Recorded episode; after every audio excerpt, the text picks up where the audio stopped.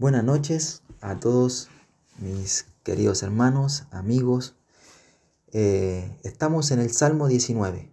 Por favor, vamos a nuestra Biblia y abrimos nuevamente en el Salmo 19. Ya hemos visto la primera parte, que, que es del versículo 1 al versículo 6, donde lo titulamos La creación muestra su gloria. Dios nos muestra su gloria a través de la creación. ¿Cómo parte el primer versículo? Los cielos cuentan la gloria de Dios y el firmamento anuncia la obra de sus manos. O sea, no tenemos excusa. El mundo no tiene excusa de decir que no hay un Dios. Dios existe y esta es una muestra de que su creación nos muestra su gloria. Eh, esta predicación que vimos la semana anterior, del versículo 1 al 6, resulta maravillosa en tres aspectos, dijimos. ¿Ya? Por su continuidad, por su diversidad y por su amplitud. Estos predicadores, estos predicadores son naturales y universales. El sol, la tierra, la luna, la naturaleza, ¿cierto? Y es una predicación que llega a todas partes del mundo y se realiza en todo lugar. No hay nadie que no pueda recibir esta predicación. La de la creación. Maravilloso. Y termina esta parte diciendo que de un extremo de los cielos es su salida, que es el sol. Y el sol, ¿quién vendría siendo el sol? El sol de justicia es Cristo. Dice que de un extremo de los cielos, cuando sale en la mañana el sol, es su salida y su curso hasta el término de ellos, y nada hay que se esconda de su calor. O sea, no hay nada ni nadie que se pueda esconder del calor y de la luz de Dios, del sol de justicia. ¿Ya?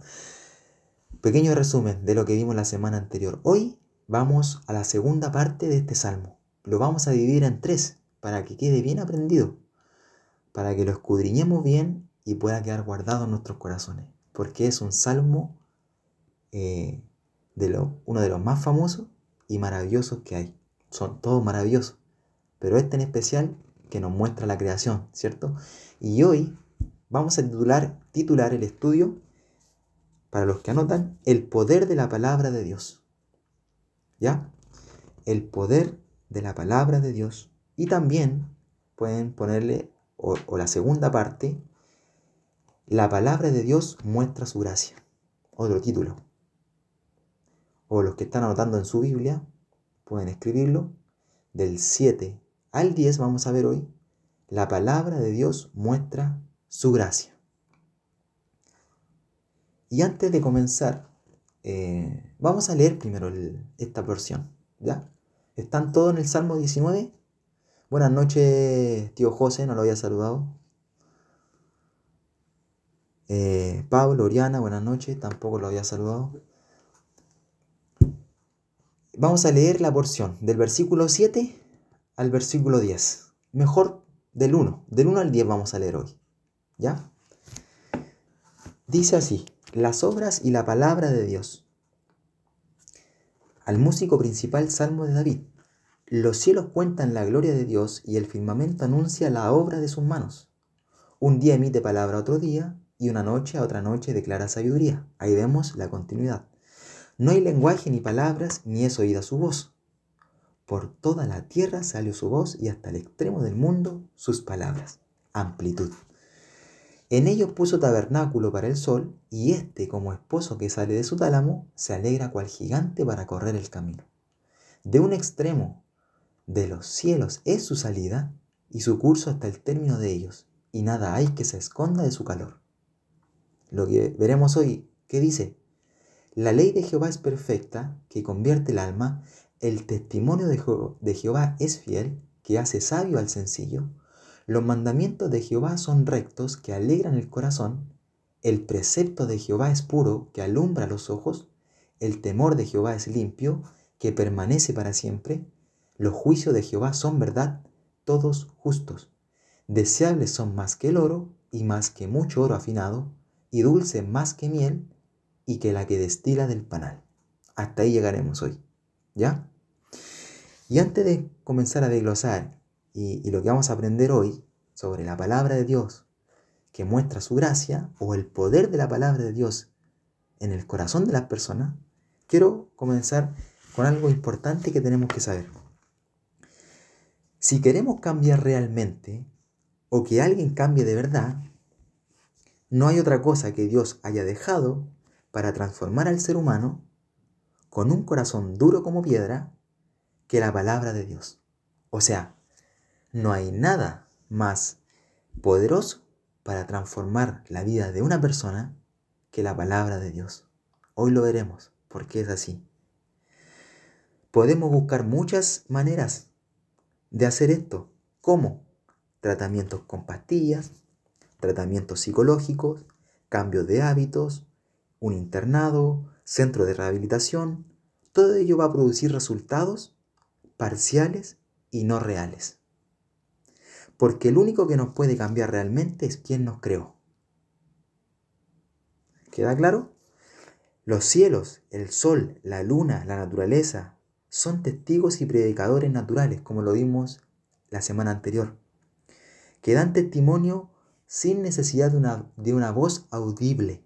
O sea, no podemos oír lo que dice el sol, podemos verlo. Pero la palabra de Dios es algo que es audible. Lo que hoy vamos a, lo que estamos leyendo, lo que leímos recién, la palabra, esto es palabra de Dios. Y es algo que es audible. No quiero que vamos, escúchenme esta introducción, no anoten, o sea, los versículos yo los voy a ir citando, pero no los busquen. Romanos 10, 17 dice, la fe viene por el oír y el oír por la palabra de Dios, ¿cierto? Y Génesis quiero ir a Génesis yo 2.7. Bueno, el que, el que quiere vaya a Génesis 2.7, por favor. Yo voy a ir pasando esto rapidito, pero que quiero que lo, los que lo saben lo recuerden y los que no lo aprendan. Génesis 2.7. Vamos a Génesis 2.7 porque veremos el problema que tiene el ser humano. ¿Cuál es el problema del ser humano? ¿Alguien me puede responder? ¿Cuál es el problema del ser humano?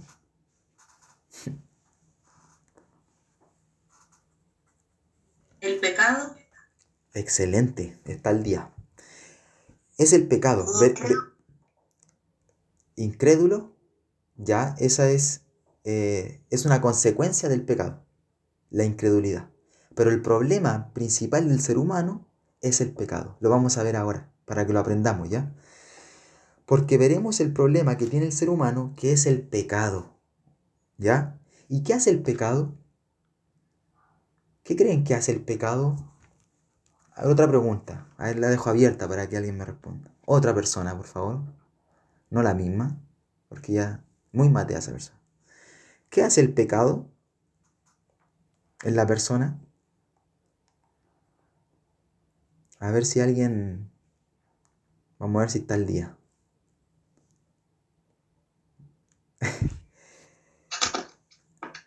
Daña a la persona el pecado ya consecuencia del pecado también. Daña a la persona. Pero el pecado lo que hace, vamos a ver, y eso es correcto, daña a la persona. Y el pecado hace que todos vengamos muertos espiritualmente. ¿Cómo es esto?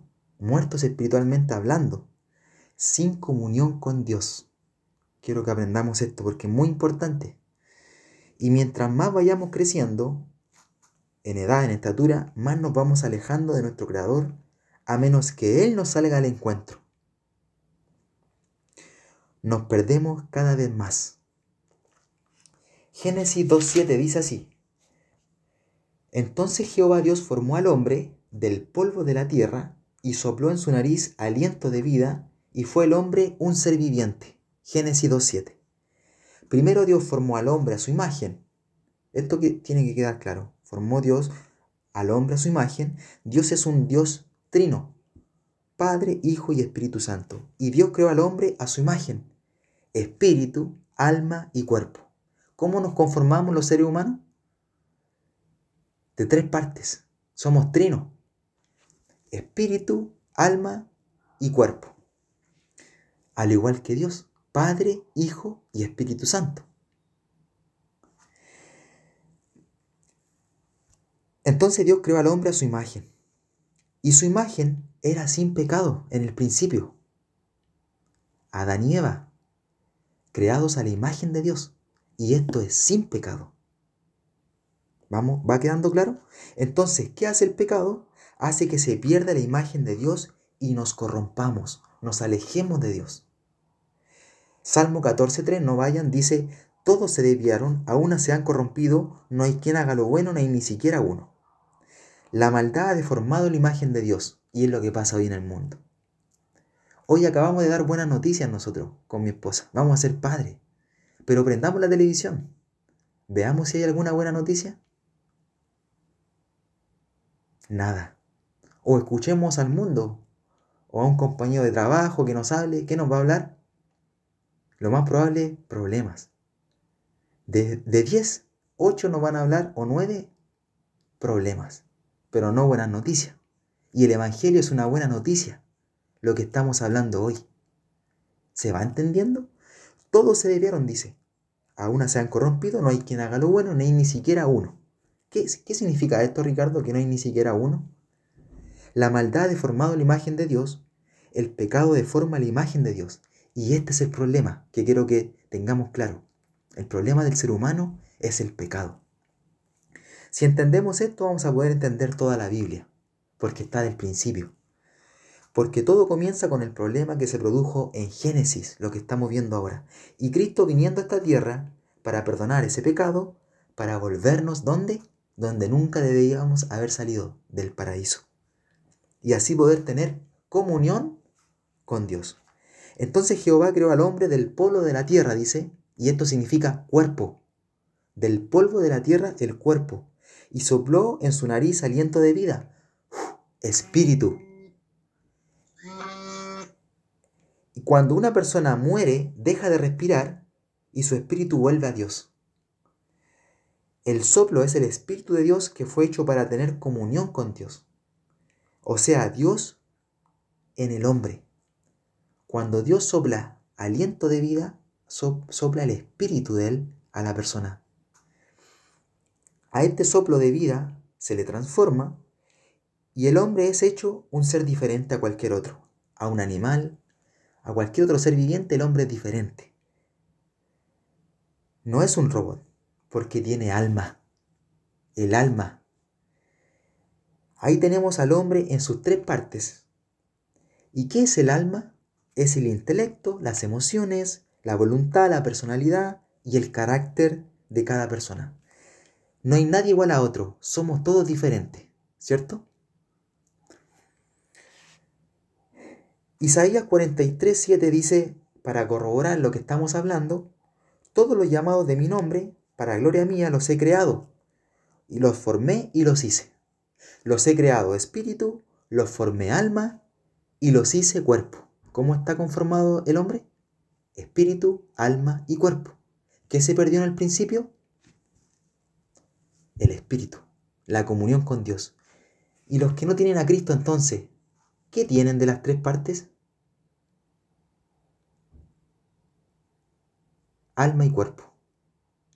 Pero su espíritu está muerto, está dormido. No hay discernimiento del bien o del mal. Yo lo hago porque todos lo hacen. Yo vivo así porque el mundo lo hace así. Pero no hay sabiduría de lo alto. Y ese es el problema, el pecado.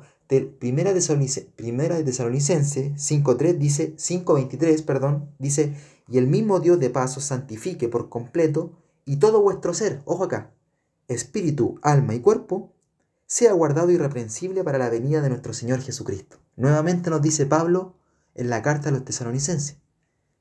Espíritu, alma y cuerpo. Aquí estamos viendo una persona integral a los ojos de Dios esta persona que tiene el Espíritu Santo es parte de la iglesia. Recordemos que la iglesia no es el templo, sino que todo aquel que ha creído en el Señor Jesús y ha depositado su vida en Él. ¿Se va entendiendo? Y la iglesia, al igual que otros, tienen un alma y un cuerpo, pero otros que no tienen a Cristo tienen un espíritu muerto, lo que recién dijimos. Génesis 2, 16, 17 dice, y mandó Jehová Dios al hombre diciendo, de todo árbol del huerto podrás comer, mas del árbol de la ciencia del bien y del mal no comerás. Porque el día que de él comieres, ciertamente morirás. ¿Habían leído ese pasaje? Ahí está el problema. Dios, ¿qué le dijo al, al hombre? De todo árbol del huerto vas a poder comer, más que es, eh, es un contraste, perdón, más contraste, pero del árbol de la ciencia del bien y del mal no comerás, porque el día que de él comieres ciertamente morirás. Esa muerte no es una muerte física. Si yo peco voy a morir, mañana me va a pasar algo incorrecto. No es esa muerte. Esa muerte es la muerte espiritual separado de Dios. ¿Se va entendiendo? Es lo que quiero que... Ahora estoy por terminar esta introducción. Entonces, la muerte es muerte espiritual, separado de Dios para siempre. Esas son las consecuencias del pecado. Lo que me, lo que me dijo mi madre, eh, incredulidad, ¿cierto? Esa es una consecuencia del pecado, incrédulo. El mundo es incrédulo. El mundo no cree. ¿Por qué? Porque tiene un problema el mundo. Porque todos teníamos un problema y ese problema se llama pecado. Vamos a ver qué ocurrió con esto lo que dijo Dios al hombre en el principio. ¿Qué hizo el hombre ahora? ¿Qué creen que hizo? Génesis 3.6 dice, el título, desobediencia del hombre. ¿Cómo somos por naturaleza nosotros? De pequeños, desobedientes. Los que son padres, a mí me va a tocar ¿Cómo son nuestros hijos cuando pequeños? Desobedientes. Y cuando siguen creciendo, más desobedientes. Si Dios no sale al encuentro. Entonces, Génesis 3.6 dice, y vio la mujer que el árbol para, era bueno para comer y que era agradable a los ojos, y árbol codiciable para alcanzar la sabiduría. Y tomó de su fruto y comió, y dio también a su marido, el cual comió así como ella. ¿Qué hicieron estos? hicieron lo que dijo Dios, se dieron cuenta que habían pecado. Ahí está. Ahí está lo que pasó en el principio. El pecado entró al hombre por la desobediencia. Y esta es la acción del pecado. Así está el hombre hasta el día de hoy. Génesis 3.9 dice, Mas Jehová Dios llamó al hombre y le dijo, ¿dónde estás tú? Cuando escuchamos hablar a alguien de la Biblia, lo que estamos haciendo hoy, nos está preguntando, ¿en dónde andas tú, eh, José, eh, Ignacio? ¿En dónde andas tú, Eliseo? ¿En dónde andas tú, Rodri, Constanza? ¿Andas eh, en las drogas, en el adulterio, en el engaño, en la mentira? Por eso Dios salió al encuentro del hombre. ¿Dónde estás tú? le dijo. ¿Qué había hecho el hombre cuando pecó? se escondió, se avergonzó. Por eso nos dice Juan 3:19, y los hombres amaron más las tinieblas que la luz porque sus obras eran malas. Muchos no quieren salir de ese estado de pecado, porque quieren seguir viviendo a su manera y no quieren ser transformados por la palabra de Dios, que es lo que vamos a ver hoy. Y después Génesis 3:10 dice esto, y él respondió, oí tu voz en el huerto y tuve miedo, porque estaba desnudo y me escondí. ¿Qué tuvo el hombre cuando Dios lo llamó? Miedo. Así, eso pasa hoy. Muchos tienen miedo de Dios y lo ven como un, Dios castigador. Y se esconden porque saben que están haciendo mal las cosas. Es cosa de hablar en su trabajo o en su familia, a su, a su entorno. Hablen de Dios, a ver cómo les va a ver si los van a recibir también. O van a decir, ¿qué estáis hablando? Pura tontera. ¿Por qué? Porque hay miedo. Porque su conciencia les habla que existe un Dios creador, creador de los cielos y de la tierra, porque no lo podemos negar, y que Él quiere un encuentro con nosotros. Entonces no quieren ser descubiertos estas personas y tampoco se dan la oportunidad de conocerlo, donde podrán descubrir que Dios no es un Dios castigador, sino de perdón, de amor y gracia. Hay un solo mediador entre Dios y los hombres, Jesucristo hombre, dice Timoteo 2.5. Es aquí donde está el problema, el pecado. En Génesis Dios mató un cordero para cubrir la vergüenza del hombre. ¿Qué sintió el hombre? Miedo y vergüenza. Se escondió de Dios. Y para cubrir su vergüenza, ¿qué sacrificó Dios? Un cordero para vestirles. ¿Y cuál fue el sacrificio para cubrir la vergüenza de la humanidad hoy en día? Cristo. Cristo, el Cordero inmolado, el Cordero de Dios, dio su vida para cubrir nuestra vergüenza y nuestro pecado. Cuando realmente la palabra de Dios, la máxima autoridad del creyente que tenemos hoy en nuestras manos, entra en nuestros corazones, cuando realmente entra en nuestros corazones, ya no podremos vivir igual que antes. Hay un cambio. No podemos seguir viviendo igual. Tiene que pasar algo. No hay otra manera ni otro instrumento para cambiar el corazón del hombre. Hasta ahí la introducción. Vamos al Salmo 19. Ya, conocemos a Dios en estos tiempos a través de la Biblia, lo que tenemos hoy, lo que leímos recién. Usted no necesita de un pastor, ni de un apóstol, ni de profetas que no existen el día de hoy, o de un predicador que venga de cualquier parte del mundo, de Estados Unidos, de aquí, de allá, para conocer a Dios. Lo podemos hacer personalmente y Él quiere una relación personal con nosotros.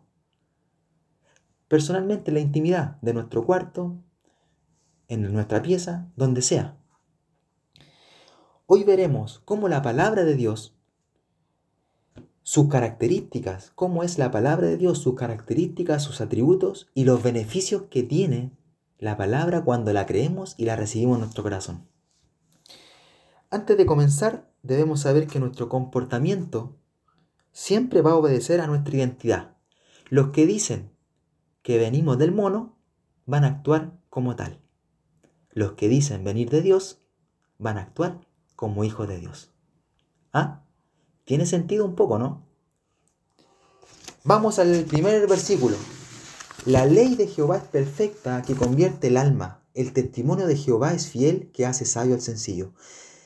Los que tienen su Biblia, si se dan cuenta, ahí dice la ley, luego el testimonio, luego los mandamientos y así el precepto, el temor, los juicios. Todo eso son sinónimos de la palabra de Dios. Si quieren los subrayan con un color todos. Luego viene de Jehová, ¿cierto? Jehová, Jehová, Jehová, Jehová, Dios. Y luego viene el atributo de la ley de la palabra de Dios. Primero, es perfecta. ¿Ya? Y el beneficio de, de esta ley que es perfecta es que convierte el alma. ¿Qué era el alma? Las emociones, el intelecto, la voluntad, el carácter de la persona. Somos transformados convierte nuestra vida. No podemos seguir de la misma manera. Si hemos dicho que hemos nacido de nuevo y hemos tenido, hemos recibido a Cristo en nuestro corazón, no podemos seguir viviendo de la misma manera. La ley son todos los mandamientos que encontramos en la Biblia, no solamente los diez mandamientos. Hay un mandamiento que dice, estad siempre gozosos. Hay otro mandamiento que dice, eh, dejarás a tu padre y a tu madre y, y te unirás a tu mujer y serán una sola carne.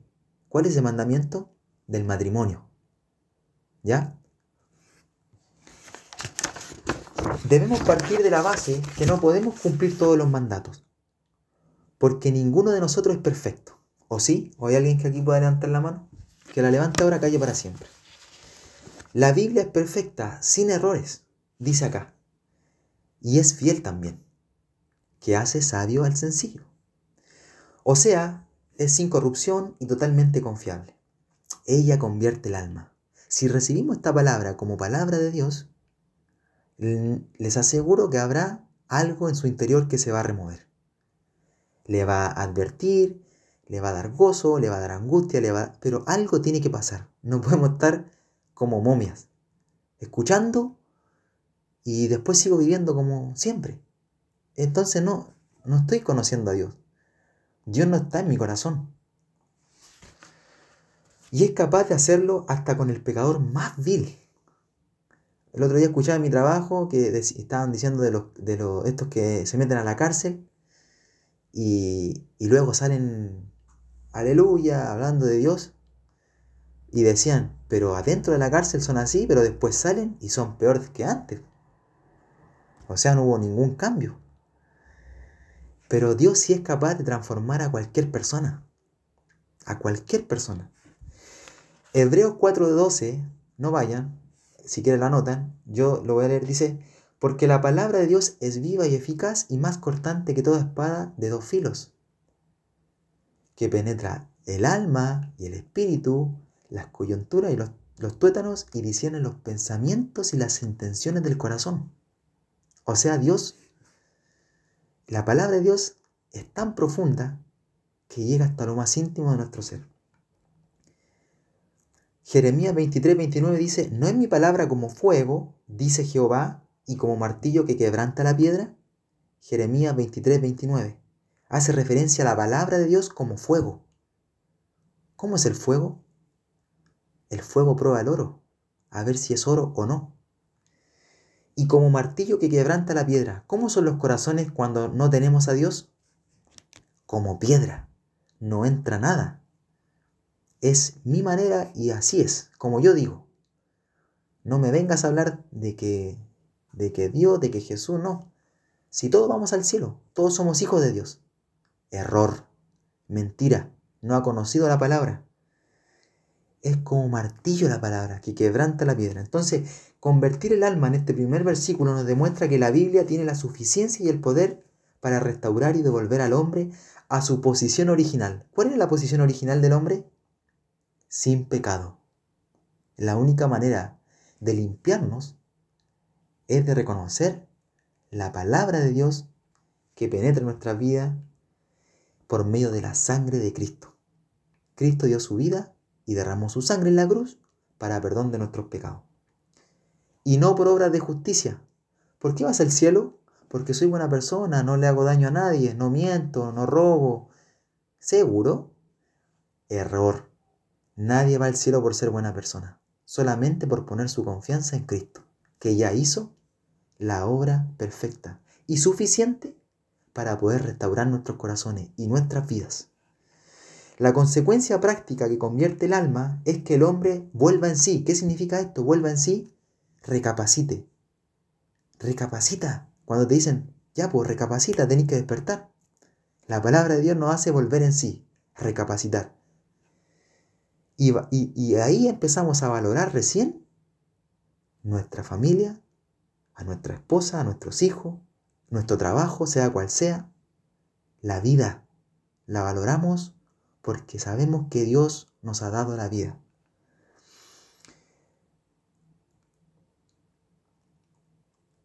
Y nos damos cuenta de la locura de andar en malos pasos y nos damos cuenta de las consecuencias que le trae ser esclavo del pecado. Vamos, quiero que vamos todos a Primera Tesalonicenses 2.13, por favor. Primera de Tesalonicenses 2.13. Antiguo, eh, Nuevo Testamento, perdón.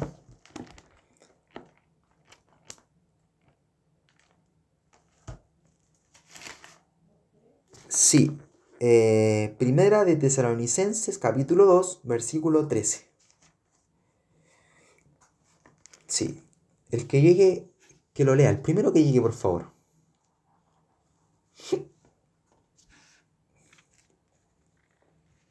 Amén. Ya. Excelente. Ya, primera Tesalonicense 2.13. Con lo cual también nosotros, sin cesar, damos gracias a Dios de que cuando recibéis, visteis la palabra de Dios que oísteis de nosotros la recibisteis no como palabra de hombre, sino según es en verdad, la palabra de Dios, la cual actúa en todos, no, la cual actúa en vosotros los creyentes. Excelente, muchas gracias, querida. Aquí Pablo le escribe a los tesalonicenses, a la iglesia de Tesalónica, que daba gracias por ellos, por, por ellos, porque habían recibido la palabra de Dios, lo que estamos recibiendo hoy también nosotros, no como palabra de hombre, sino como es en verdad la palabra de Dios. Cambia cuando recibimos palabra de un hombre y cuando somos conscientes de lo que estamos oyendo es palabra de Dios. Es lo que nos dice nuestro Creador. ¿Debemos poner atención o no? Porque que nos venga a hablar cualquier Pedrito, Juan o Diego, a lo mejor lo escucho, a lo mejor no. Pero si es Dios el que nos está hablando hoy, deberíamos poner atención. Así una oreja deberíamos tener. Entonces, tratar de hacer cambiar a un hombre o mujer con naturaleza pecadora solo con razonamientos y argumentos humanos, anda a la iglesia, pórtate bien, eh, hace un tratamiento, qué sé yo, con cosas humanas, lo único que vamos a conseguir es que se burlen de nosotros y que vuelvan a su estado normal de pecador. Debemos aprovechar las citas divinas y enseñar la palabra de Dios. El otro día me tocó ir a compartir un campamento eh, donde la gente se pone para que le den casa. Me pidieron ayuda a ver si tenía algún contacto para poder ayudar con alimentos, con algunas cosas de aseo. Y yo dije ya, voy a ir, voy a ayudar en lo que pueda, pero esta es una oportunidad. Esta es una cita divina y Dios me la puso a mí delante. Me armo de valor, le pido a Dios que me ayude para ir y entregar el alimento físico pero más importante aún, el alimento espiritual. Cita divina. Compartimos el Salmo 23. Jehová mi pastor, nada me faltará. En lugares de delicados pastos me hará descansar, junto a aguas de reposo me pastoreará, confortará mi alma, me guiará por senda de justicia por amor de su nombre. Primera parte. Salmo 23 lo compartí a esas familias que están esperando que les construyan un hogar. Porque Dios nos pone citas divinas, pero no vale de nada contar nuestro testimonio. Yo era así, oh, Dios me salvó de esto, Dios hizo un milagro en mi vida, está bien. Pero lo más importante que debemos compartir y aprovechar el tiempo es compartir la palabra de Dios. Lo que Pablo dice a estos tesalonicenses es que recibieron la palabra que Pablo les decía como palabra de Dios. ¿Y qué, qué, quiere, qué creen que hubo en los tesalonicenses? Un cambio un cambio donde adoraban y glorificaban a Dios. Em, debemos aprovechar de compartir la palabra, entregar lo que tengamos y Dios añadirá más. Yo fui con mi Biblia, hoy estoy con un, con un documento que me guío por el documento, pero en ese momento llevé mi Biblia y el Espíritu Santo que me fue hablando. Y les compartí lo que traía en mi corazón. Entonces nosotros debemos compartir lo que tenemos, lo que nos quede. Yo aprendí esto hoy, que el hombre está, que el hombre forma, se forma en tres partes, espíritu, alma y cuerpo. ¿Seguro? ¿Y quién te dijo eso? Vamos a Génesis. Vamos, mira, yo te voy a mostrar, sale en Génesis tanto. Entonces, la ley de Jehová es como un espejo. Véanse el espejo. Lo único que va a hacer la palabra de Dios es mostrar la condición de la persona, la tendencia y la necesidad. No hay ninguna otra herramienta más poderosa para cambiar un hombre que la palabra de Dios. Ella nos santifica, ella trae los frutos, nos da crecimiento y madurez espiritual. Entonces, solo la palabra de Dios, que es Cristo, puede convertir el alma. ¿Qué significa convertir el alma? Cambiar el corazón, transformarlo. No es que es la última vez que lo hago. Ahora sí que me porto bien. Mentira. Sin Dios en nuestra vida no cambiamos realmente. Seguiremos viviendo de la misma manera. Juan 8:31 nos dice, y conoceréis la verdad y la verdad os hará libre. Y Cristo es la verdad. Cristo nos hará libre de nuestra esclavitud de pecado, del pecado, porque todos éramos esclavos del pecado. Luego dice, el testimonio de Jehová es fiel. Fiel, abajito, el testimonio de Jehová es fiel que hace sabio al sencillo. Fiel significa firme, estable, sin variaciones. Y cuando alguien es fiel, cuando alguien es fiel es confiable, ¿o no? Cuando dicen esta persona es fiel, esta persona es confiable, este es fiel. La palabra de Dios, el testimonio de Dios es fiel. O sea, ¿podemos confiar en la palabra de Dios o no? ¿Por qué? Lo vamos a ver ahora. Vamos a Mateo 24, 35. Mateo 24, 35. Por favor. Mateo capítulo 24, capítulo 24, versículo 35. Ahí lo anotó mi esposa. Para los que...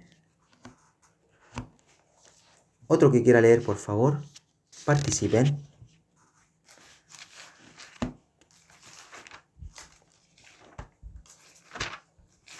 No quiero hablar yo todo el, todo el rato. Otro más que quiera leer. Mateo 24, 35, ¿qué dice?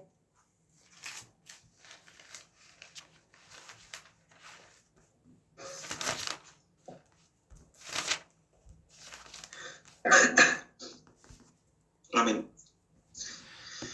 Gracias, Rodri. Dele.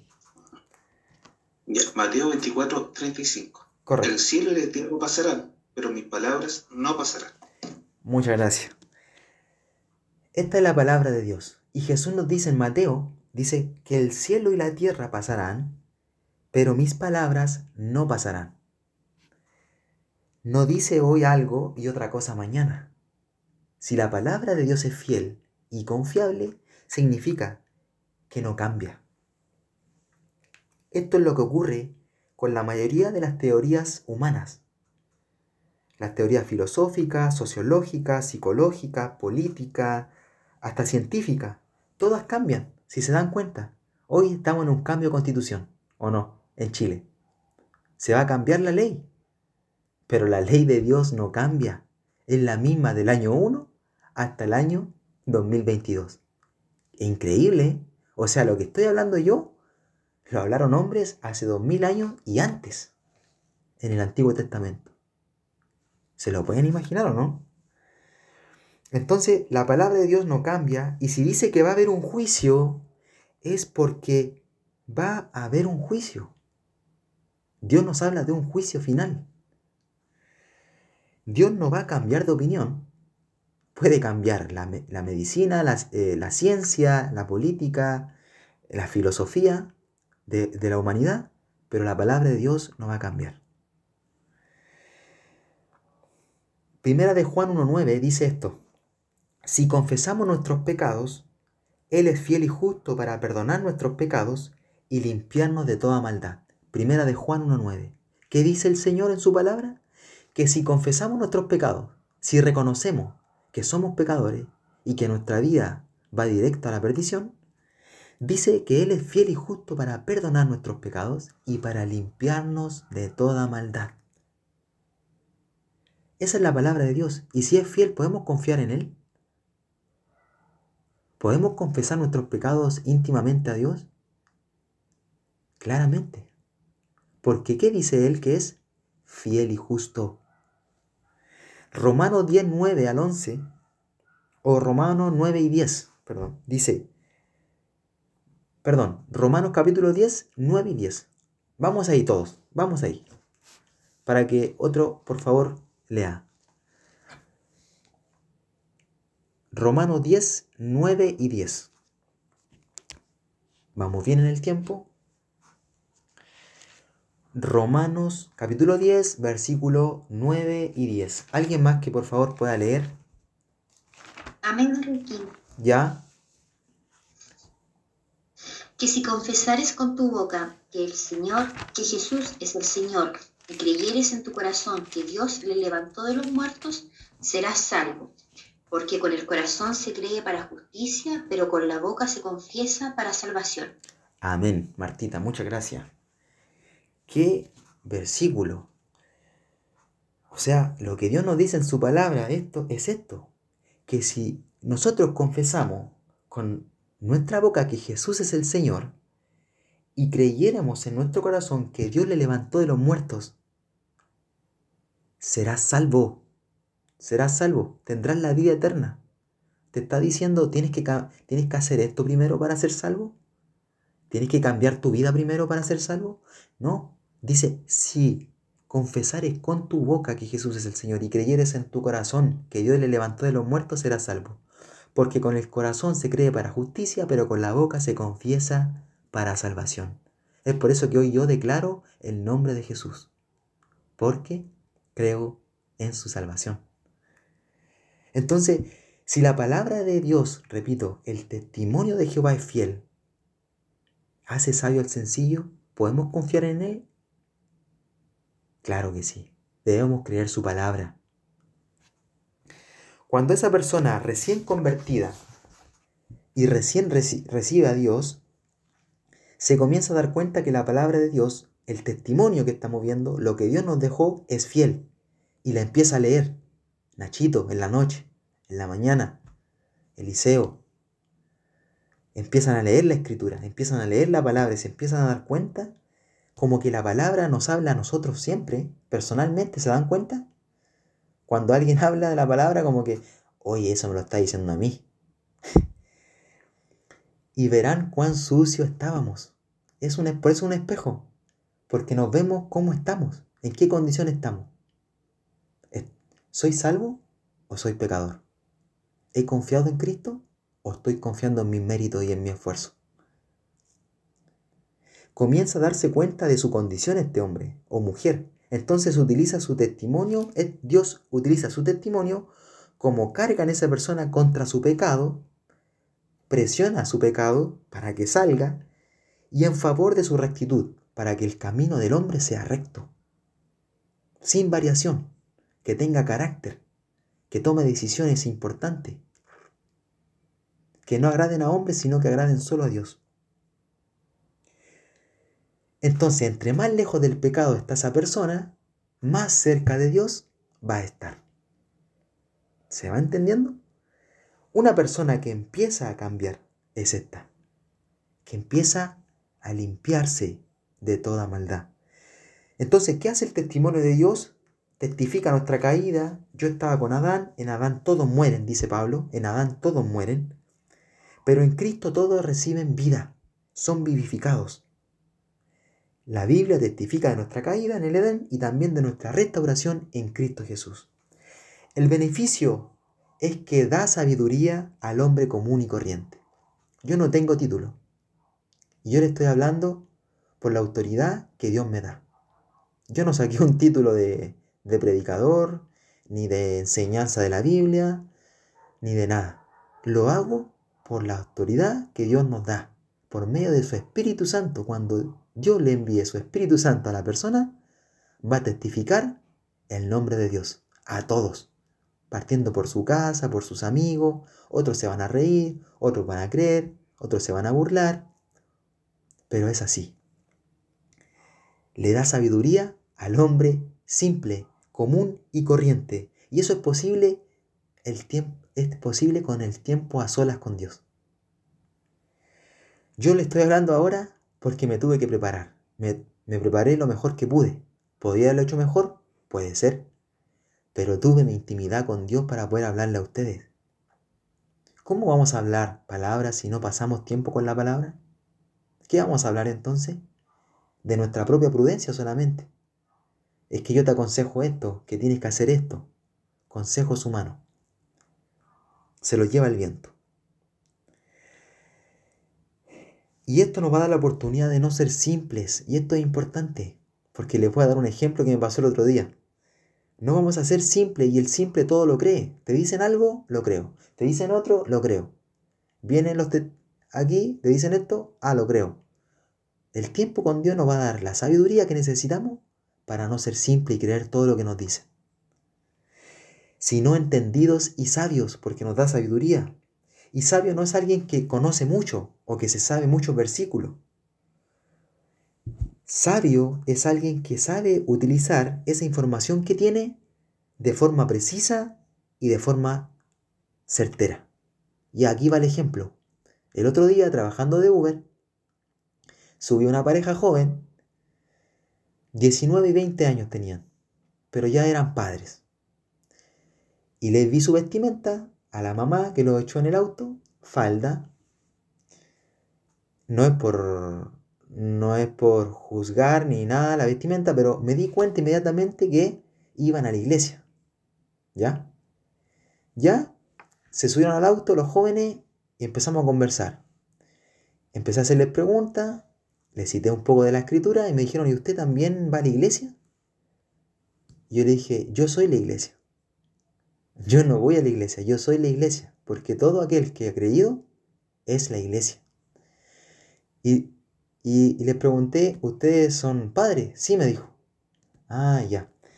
Eh, ¿Y ya están casados? No, no estamos casados todavía, me dijo el, el, el hombre. Y yo le dije, ah, ya, ok. Y me respondió y me dijo, porque nos dijeron en la iglesia que aún no estábamos preparados. ¿Qué le dijo? Un profeta me dijo. El simple todo lo cree. ¿Qué más tienen que esperar esos, e, ese hombre y esa mujer si han traído un, un, un hijo? ¿Qué más les falta? En la iglesia le dijeron que no estaban preparados para casarse. Y el, casamiento, el matrimonio es un mandato de Dios. Dejará hombre a padre y madre y se unirá a su mujer y serán una sola carne. Pero este joven era simple. No pasaba tiempo con Dios. ¿Por qué? Le dijeron, aún no estás preparado. No sé si se entiende. La sabiduría no es conocer la Biblia por completo, sino que es tomar decisiones conforme a la palabra de Dios. Cuando se bajó le dije, usted tiene una sola opción, cásese. Y para los que hoy todavía no están, también está el palo, se los tiré. Lo dejé boteando. Así que es un mandato del Señor. Y la obediencia trae bendición. Esa era mi anécdota. La dejo ahí. Sigo. Versículo 8. Vamos a avanzar más rápido ahora porque ya se nos está acabando el tiempo. Versículo 8, los, los mandamientos de Jehová son rectos, que alegran el corazón. El precepto de Jehová es limpio para que permanece para siempre. La Biblia es recta y pura. Sus normas nos llevan por buen camino y no tiene mezcla de corrupción. ¿Qué significa esto?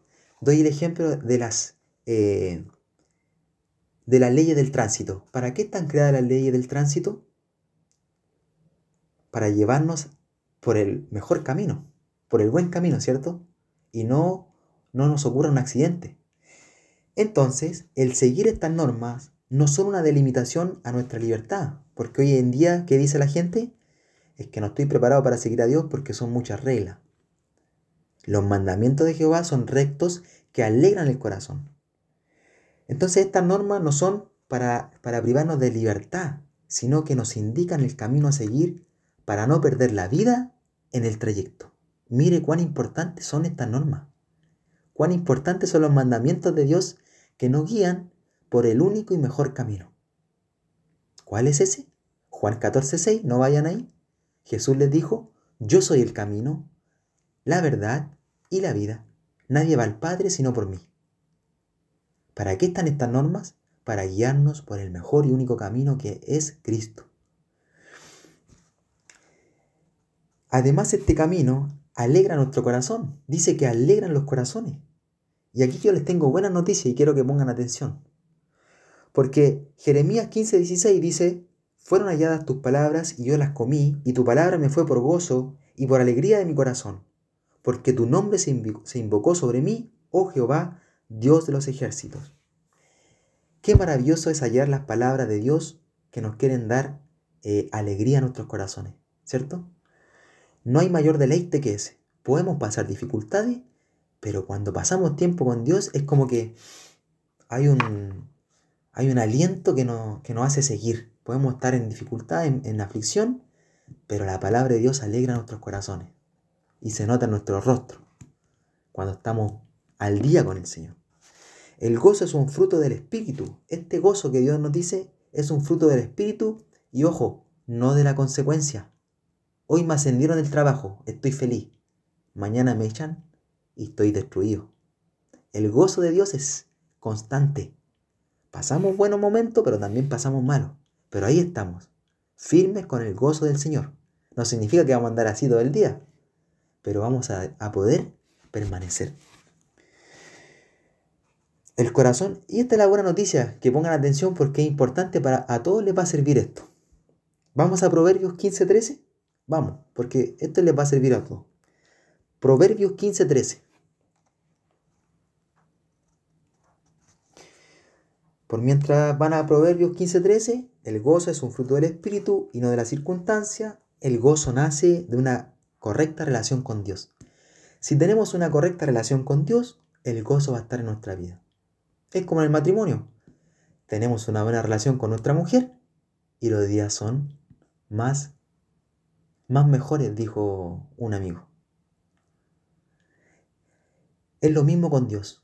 Si estamos bien con Dios, los días van a ser mejores. ¿Quién llegó a Proverbios 15:13? Que lo pueda leer. Yo, Ricky, Va, vaya Eliseo. no oí la voz de los que me instruían, y a los que me enseñaban no incliné mi, oído. A ver, parece que me equivoqué yo. 5-3 No, 15, 5-3 era, ¿no? 15:13, perdón. Ah, 15-3. Perdón. Sí, no se preocupe. Ya aquí estoy. El corazón alegre hermosea el rostro, más por el dolor del corazón el espíritu se abate. Gracias, Eliseo. ¿Qué hace el corazón alegre? Miren mi rostro, por favor. ¿Cómo estoy? Así están ustedes también, con el gozo del Señor. El corazón alegre hermosea el rostro, nos hace hermosos, dice Dios. Pero por el dolor del corazón, por el dolor del corazón, cuando hay dolor en el corazón, el espíritu se abate y el rostro, el semblante decae. Y es normal, y es normal. El precepto, dice, versículo 8, el precepto de Jehová es puro, que alumbra los ojos. El precepto es una orden o mandato establecido por una autoridad. ¿Y quién es la autoridad hoy en día? Dios. Dios. Segunda Timoteo 3:16 dice, toda la escritura es inspirada por Dios y útil para enseñar, para redarguir, para corregir y para instruir en justicia, a fin de que el hombre de Dios sea perfecto, enteramente preparado para toda buena obra, para toda buena obra, perdón. Ese es un mandato establecido por la autoridad que es Dios. Este precepto dado por Dios es puro. ¿Qué significa? Pureza que alumbra los ojos, del entendimiento. Salmo 119, 130. Anótenlo. Salmo 119, 130. Salmo 119, 130 dice así, lo leo yo. La exposición de tus palabras alumbra, hace entender a los simples. ¿Qué hace la exposición de la palabra de Dios? Alumbra, así. Mire este regalito que me dieron en Talca. La exposición de tus palabras alumbra. ¿Qué alumbra? Nuestros ojos del entendimiento. Vamos a poder ver y discernir lo que nos conviene. Y eso siempre es lo que agrada a Dios, no al hombre. Hace entender a los simples. ¿Quiénes son los simples? Los que van a los pies de Dios, los que buscan sabiduría en su palabra. Esta luz lo que quiere es alumbrarte para que no tropieces y caigas, porque van a haber trampas en el camino. Cuando nosotros no, tu- tomamos la decisión de unirnos en una sola carne con, con Camila, nos dieron una charla de que este mundo es un desierto y que en el camino van a haber muchas trampas. Van a haber serpientes, van a haber ladrones que van a querer hurtar y destruir lo que Dios ha hecho en nuestras vidas. Y es lo que va a hacer con todos. Por eso esta luz, este precepto de Jehová que es puro y que alumbra los ojos, nos va a abrir los ojos para estar atentos a esa trampa en el camino. Aquí no me conviene andar. Aquí no me conviene juntarme con estas personas. ¿Se entiende? Cuando llevamos mucho tiempo en oscuridad, al principio la luz nos va a molestar. Es típico. De- cuando despertamos en la mañana, prende la luz y ¿qué hacemos? Nos molesta la luz. Es cuando hablamos la palabra de Dios a otros. Cuando están en tinieblas, vamos a hablar de Dios y ¿qué va a pasar? Les va a molestar. Pero a la vez que vamos pasando tiempo en la luz, nos vamos a ir acostumbrando y después nos vamos a querer volver a vivir en las tinieblas. Y a muchos no les va a gustar esta luz. Pero Pablo dijo a los corintios, le dijo, ay de mí si no anunciar el Evangelio. aunque no le guste a muchas personas lo que yo predico, lo que yo digo, es lamentable. Pero el Señor me, Pablo me dice, ay de mí si no predicar el Evangelio. Tengo que hacerlo. Aunque no a todos les guste o no a todos lo acepten. Tengo que ir y hablar. Vaya y mañana y hable. Muchos pueden pensar que yo me creo más que ellos o que estoy por encima del bien y del mal, pero al primero que le molesta esa luz es a mí, porque me descubre quién soy. Y obviamente no me gusta oír lo que esta pureza, esta luz dice de mí. Pero necesito oírla yo, primeramente, para después poder enseñarla como lo estoy haciendo ahora. Si yo no me dejo alumbrar por esta luz, lo más probable es que no tenga la capacidad de poder transmitir esta verdad. Yo no puedo enseñar algo que no he aprendido y no puedo dar algo que previamente no he recibido. Lo que hoy estoy haciendo, yo ya lo recibí. O lo que hoy estoy diciendo, ya me lo han dicho. Así es, entonces hoy ustedes lo están recibiendo. Y Dios le va a dar la autoridad para poder transmitirlo. El otro día hablaba con un amigo y, yo le decía, eh, ¿por qué eh, tantos momentos a lo mejor amargos difíciles que pasa el cristiano?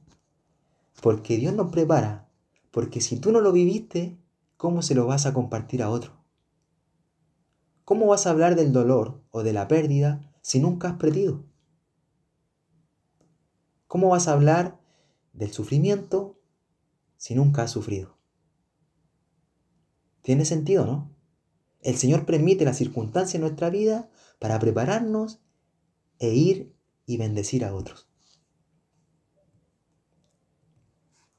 ¿Cómo vamos a hablar del fracaso si nunca hemos fracasado?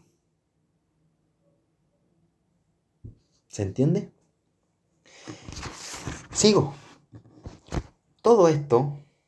Em, entonces, para terminar este, el precepto de Jehová es puro que alumbra los ojos, solo se puede predicar con esta pureza cuando uno se deja limpiar de toda la suciedad que tiene y se arrepiente de quién es y de lo que hace. Y esto es todos los días. Todos los días nosotros nos ensuciamos. Todos los días nosotros eh, nos contaminamos, se podría decir así, con lo que el mundo trae a nuestros oídos, a nuestros ojos, las noticias, las, las conversaciones que escuchamos de nuestro entorno por eso la importancia de limpiarnos cada día y de recibir palabra de Dios. Todo esto que hemos visto hasta aquí provoca un temor saludable y reverente para con Dios. Versículo 9 y 10 para terminar. El temor de Jehová es limpio que permanece para siempre. Los juicios de Jehová son verdad, todos justos. Deseables son más que el oro y más que mucho oro afinado y dulces más que miel y que la que destila del panal. El temor, de, el temor a la palabra del Señor es bueno. Eh, esto es un tema tabú también. Porque le dicen, tienes temor a Dios, vives con temor, le tienes miedo a Dios. No, no se trata de eso. Este temor a Dios es un temor reverente. ¿Qué significa? Como un hijo con un padre. El hijo teme a su padre con un temor reverente porque le conoce. Es mucho mejor temer que terminar padeciendo las consecuencias por no haber temido. ¿Se entiende? Si tú eres hijo, te aseguro que vas a temer. Y vas a temer porque tú ya sabes cómo es tu padre. Tu padre es bueno. ¿Por qué es bueno? Porque es consecuente con su palabra. Dios es consecuente con su palabra y cumple lo que dice. No es un buen padre aquel que advierte y no cumple lo que advierte. Enseñanza para, para mí futuro padre o para algunos. No es un buen padre el que advierte y no cumple lo que advierte. O el que promete y no cumple lo que promete. Dios es un buen padre. Él nos advierte y cumple su, su advertencia. También nos promete y cumple su promesa. El atributo del temor de Jehová es limpio, dice. Que el temor de Jehová es limpio porque es un antídoto contra la corrupción. Temerle a Dios es un antídoto para no caer en exceso, para no engañar a mi esposa, es un antídoto para no mentir, para no, para andar en engaño, para no andar en la corrupción moral. El temor a Dios me hace que esto que estoy viendo o que estoy haciendo sea incorrecto y lo tengo que cortar inmediatamente. No le doy chance. Esto me causa dolor y me hace mal. De raíz. Señor, alzo mis ojos, doblo mi rodilla, ayúdame porque esto no me hace bien y quiero sacarlo de mi vida. Porque sin Dios es imposible. El alcohol, las drogas, los excesos, la mentira, las malas palabras, etc. El temor a Dios me hace que eso que, que estamos diciendo sea cortado. No es pecado ser tentado, el pecado es quedarse ahí. Ojo, ojo ahí. Que no es pecado ser tentado, pero sí es pecado quedarse ahí. Porque si nos quedamos, caeremos tarde o temprano. Por eso, huye, dice la palabra. Huye, corre. Cuando veas tentación, corre. Salmo 86, 11. Enséñame, oh Jehová, tu camino, caminaré yo en tu verdad, afirma mi corazón para que tema tu nombre. Lo vuelvo a repetir. Salmo 86, 11. Enséñame, oh Jehová, tu camino, caminaré yo en tu verdad, afirma mi corazón para que tema tu nombre.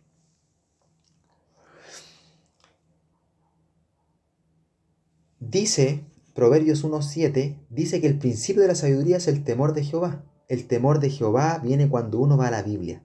El temor de Jehová es el conocimiento continuo, diario de que estoy en la, pre- en la presencia de un Dios santo, justo, poderoso, y que cada palabra y pensamiento, acción y hecho están delante de Él. Todo lo que hagamos está delante de Él. Es como meditar constantemente en el día. Dije esto, se me salió una mala palabra, pensé mal, tuve una mala intención. Señor, tú lo ves todo. No hay nada que se esconda de su calor, dice en el, en el versículo 6. Nada que se esconda de su calor. Él conoce nuestros pensamientos. Discierne nuestros pensamientos y las intenciones de nuestro corazón. Y un día, todo esto, delante de Dios, nosotros tenemos que dar cuenta. Tendremos que dar cuenta un día. El que quiera un estudio del temor de Jehová, del temor de Dios, me lo puede pedir en la semana. Si quiere aprender más del temor a Dios, pídamelo. Quiero el estudio. Y para que lo lea. ¿Ya? Lo que quiere el temor es que permanezca para siempre. Permanezcamos para siempre. Hoy estamos aquí. Y Dios quiere que permanezcamos. Los juicios de Jehová son verdad, todo justo. Los juicios son la opinión de Dios, el veredicto de Dios sobre las cosas. La opinión de Dios siempre debe pre- prevalecer, siempre debe estar por encima de nuestra propia opinión. Voy a darle unos ejemplos que son muy buenos, quiero que pongan atención. El ejemplo, hoy en día el mundo, ¿qué dice la opinión del hombre, de la creación? Fue creada tras una explosión, ¿cierto? El Big Bang, la opinión del hombre. ¿Qué dice la opinión de Dios? Génesis 1.1, en el principio creó Dios los cielos y la tierra. Otra, opinión del hombre. El matrimonio puede ser entre un hombre y otro hombre o entre una mujer y otra mujer. La opinión de Dios, Génesis 2.24, por tanto dejará el hombre a su padre y su madre y se unirá a su mujer y serán una sola carne. Otra, la opinión del hombre, el feto no es una persona, pueden matarlo en el vientre de su madre, es como, es como sacarme una muela. Hago, hago lo que me dé la gana. Hoy en día el mundo. Dice Dios en su palabra, Salmo 22.10, sobre ti fui echado desde antes de nacer, desde el vientre de mi madre, tú eres mi Dios. O sea, Dios nos conoce desde antes del vientre de, nuestra madre. Qué increíble, ¿eh? O sea, lo que está en el vientre de mi esposa ya es un ser viviente, ya es nuestro hijo. Y está creciendo. Poco a poco. Maravilloso. Pero ¿qué dice hoy el mundo? No es vida. Entonces puede haber aborto. Última. Última opinión del, del hombre. Después de la vida, aquí no hay juicio ni nada. No existe el juicio ni la vida eterna. La vida es la que estamos viviendo ahora y se acabó. Opinión del hombre. ¿Qué dice Dios en su palabra? Hebreos 9:27. Está establecido para los hombres que mueran una sola vez y después de esto el juicio. Hay un juicio y hay vida eterna para aquel que cree en el Señor Jesús.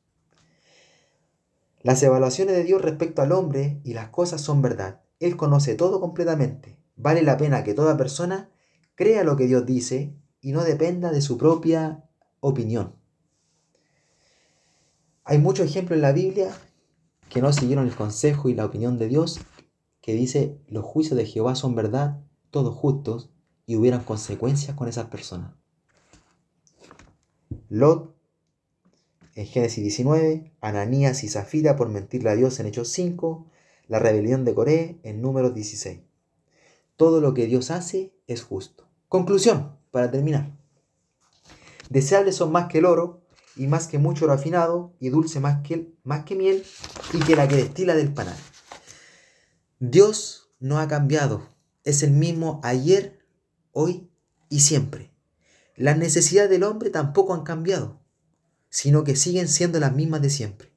Por eso es que seguimos necesitando su palabra, por eso seguimos necesitando a Cristo en, en nuestra vida.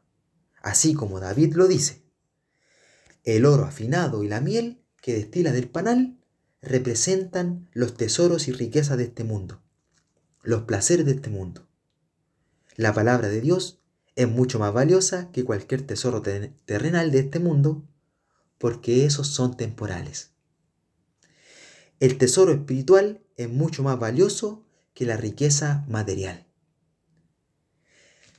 Y con esta frase culmino. Si la palabra de Dios no es nuestra prioridad, difícilmente seremos sanados, transformados y beneficiados con los frutos de su ley. Amén y amén.